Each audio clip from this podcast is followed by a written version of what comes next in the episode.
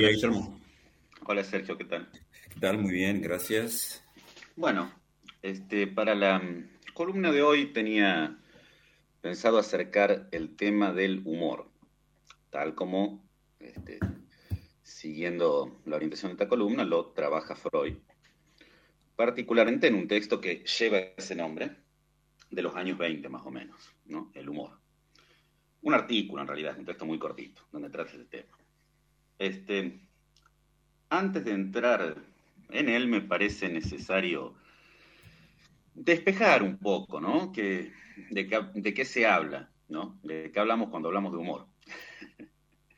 Este, que es un término que, bueno, suele usarse como sinónimo, ¿no? De lo cómico, como sinónimo de lo chistoso, ¿no? Y si, bien tiene con ellos, digamos, el punto común de buscar al menos provocar la risa, reacción emocional específicamente humana, este, es preciso diferenciarlos un poco. Al menos Freud los, trabaja así, ¿no? Por separado. Apunta a, través de los años, ¿no? apunta el chiste como, como una, un ejercicio, un juego de palabras, ¿no? Más bien. Este, lo cómico, bueno, se puede reducir básicamente a lo, a lo inesperado, ¿no? A lo inesperado en la escena no sé, alguien se, tropieza en medio de un sketch, puede ser un efecto cómico. Y el humor, en cambio, aparece como, como un mecanismo subjetivo mucho más sofisticado, más exquisito, podríamos decir, que no está al alcance de, todos, que está al alcance de unos pocos, ¿no? Y que no, provoca una risa digamos, tan, tan franca, a lo mejor como los otros dos que nombraba, sino una risa más bien incómoda. ¿no? De eso habla Freud cuando habla del humor, algo que nosotros podríamos acercar al humor negro, a lo mejor, ¿no? Al humor, al humor como lo entienden los ingleses, ¿no? Ese humor que nos deja riéndonos un poco incómodos, sin saber bien qué pasó. Además... ¿A la, ironía? Claro, muy cercano a la ironía. La ironía sería la, figura retórica que se acopla, digamos, a este mecanismo perfectamente. Y se diferencia del chiste, que bueno, como decía, hace juegos de palabras, hace ingenios, ¿no? Eso no se, no se produce en el humor. Además, hay otra, otra particularidad muy interesante, que es que si bien el humor este, se, puede, se puede, digamos, presentar ante otros, puede utilizar objetos, ¿no? Sería el ejemplo de, del humorista que cuenta una historia, puede ocurrir eso, tiene además, y también esto lo distingue claramente de los otros dos, la particularidad de que se puede ejercer sobre el propio yo. Cuando ocurre esto, es que provoca este, un efecto de, de alivio, de liberación asociado a la risa, pero también un efecto de engrandecimiento y de control, digamos así, de una realidad que puede presentarse este, como peligrosa, como amenazante para el propio yo. Entonces, eso le interesa particularmente a Freud cuando lo trata, ubicarlo como un mecanismo particularmente efectivo, ¿no? Particularmente efectivo.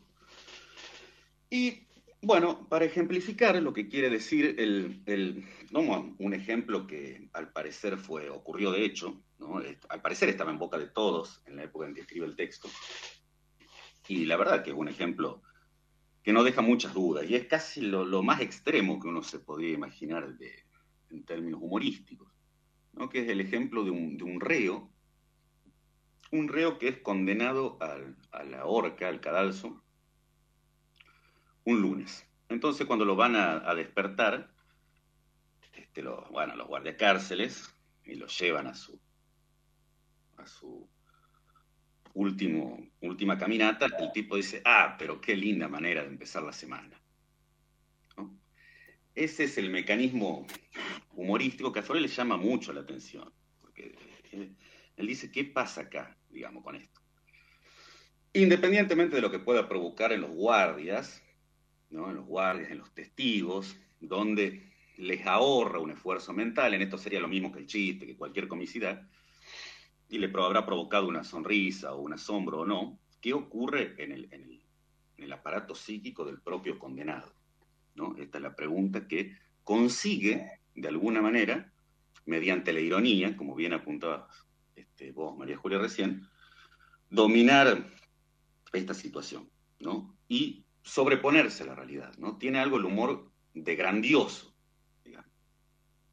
Este, es interesante acá destacar de lo que a lo mejor este ejemplo podría llevarnos a, decir, bueno, se puede admirar la, valentía de este tipo, la humildad, la sabiduría, qué sé yo, pero bueno, como Freud dice, si el tipo esto hubiera dicho, bueno, acepto mi muerte, qué sé yo, esto no va a cambiar el mundo y habrías salido con una cuestión así, bueno, tal vez podría haber sido admirable o reconocible, pero no habría provocado ningún efecto propiamente humorístico.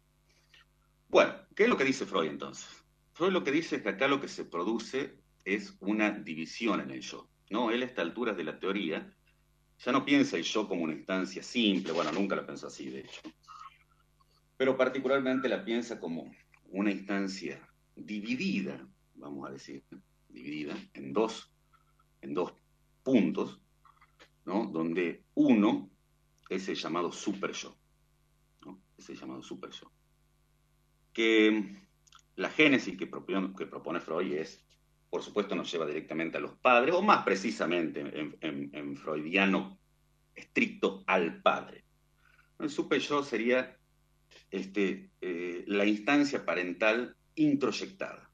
Cuando nosotros éramos niños, estaba nuestro papá, ahí que nos retaba, nos marcaba la ley.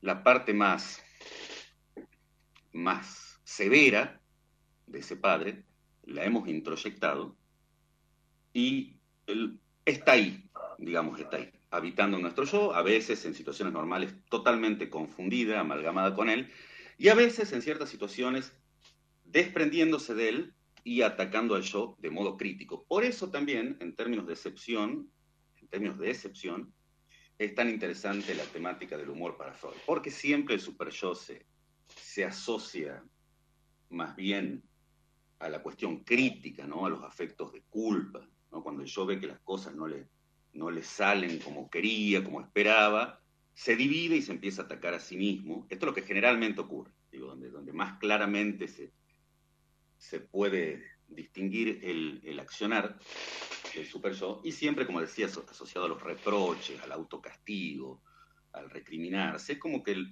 lo que pudimos incorporar en nosotros mismos de lo más severo, de lo más severo del Padre. Y sin embargo acá, y sin embargo acá, en, el, en la cuestión del, del humor, vemos una función muy distinta por medio de cierta retórica, como vos apuntabas, María Julia, y por eso quiero destacar que no es un mecanismo al alcance de todos. ¿no? Hay gente que puede disponer de él y puede... ¿Es algo innato? No, no, no, no, no lo llamaría innato. ¿no? Tiene que ver con, con ciertas constituciones singulares del aparato psíquico de cada uno, pero más bien yo diría que es histórico, no innato. ¿no? Tiene que ver con, con cómo, bueno, el sujeto atravesó su Edipo, cómo introyectó, introyección, perdón, disculpa, cómo introyecta las instancias parentales, la ley, etcétera, etcétera, que nos llevaría muy a otro tema, ¿no? A un desarrollo demasiado amplio. Este, bueno, eh, la hipótesis que tiene Freud acá y que simplemente la, se la, presento, ¿no? la, transmito al, al radioyente, para no extenderme mucho en el tema, y que él deduzca es que esta acción del super show, si bien es adaptativa, si bien consigue, digamos, este, consigue transformar como por arte de magia una realidad absolutamente amenazante, donde el sujeto tendría que estar llorando, arrastrándose por el piso en un engrandecimiento este, de show, sigue siendo como un, como un reto. ¿no? E, esa es la, hipótesis que dice Freud, que no es no es que el super yo se pone cariñoso, para la gente que tiene humor, que dispone de humor, sino que puede ubicar como una suerte de reto particular, ¿no? muy singular, que Freud, de acuerdo a bueno, otra técnica retórica, ya que estamos con esto que se llama prosopopeya, ¿no? y que es hacerle hablar a cosas inanimadas, dice, es como si el super yo, ¿no? en, en herencia del padre de la infancia, le dijera, mira, esta, esta realidad que te intimida, en realidad es para tomárselo un poco en broma. Une ahí Freud, ¿no? Me parece que eh, esa es su idea, ¿no? intercepta la severidad de las instancias este, parentales, que no, no tienen tanto que ver con que el padre haya sido malo, buen tipo, o mal muchacho, no, no es eso, ¿no? sino que para el, el ego expansivo del niño tiene que funcionar como una severidad, con la desvalorización de una realidad intimidante, que eso también, digamos, está, está muy presente, o está presente, digamos, de alguna u otra manera siempre en el niño, y acá Freud adscribe al padre por medio del reto, no, no, no por medio de, del cariño, de acercarte a los ideales y de, ver un mundo bello, sino de desvalorizar un poco lo intimidante, en ciertas, bueno, en ciertos sujetos que como decíamos tienen este talento, vamos a decirlo así, este talento subjetivo, la capacidad de dominar situaciones que seguramente a otros ahogarían, ¿no? Lo, llevarían a una crisis por medio de el más negro de los humores. Bueno, cerramos ahí, si a usted le parece. Muy interesante, la verdad. Eh, también a veces se dice que a través del humor se disfrazan eh, otras cuestiones, ¿no? Pero eh, por eso digo, no sé si es eh, una cuestión voluntaria o involuntaria de, la persona esa que tiene ese mecanismo ah, subjetivo. Bueno, esa es, una pregunta muy, Para otro, muy interesante. Otra ocasión. Freud diría que es una mecánica del sujeto y no precisamente una voluntad del yo. Me parece, ¿no? Me parece que él diría más bien eso. Sacaría el término voluntad, no, no, no no es muy orientador en psicoanálisis, ¿no? la voluntad yoica. Esto es un mecanismo que se produce. ¿no? Eh, aceptemos que nuestro humorista condenado no, no, no, pensó la noche anterior, bueno, los voy a hacer reír a, los tipos estos que me llevan a la horca, ¿no? Sería bastante, ya sería algo más del orden del delirio pensarlo así.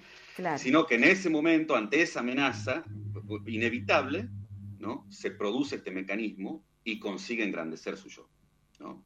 Y ir hacia el cadalso con al menos media sonrisa en su rostro. Muchísimas gracias, Guillermo, y nos vamos a reencontrar el próximo jueves.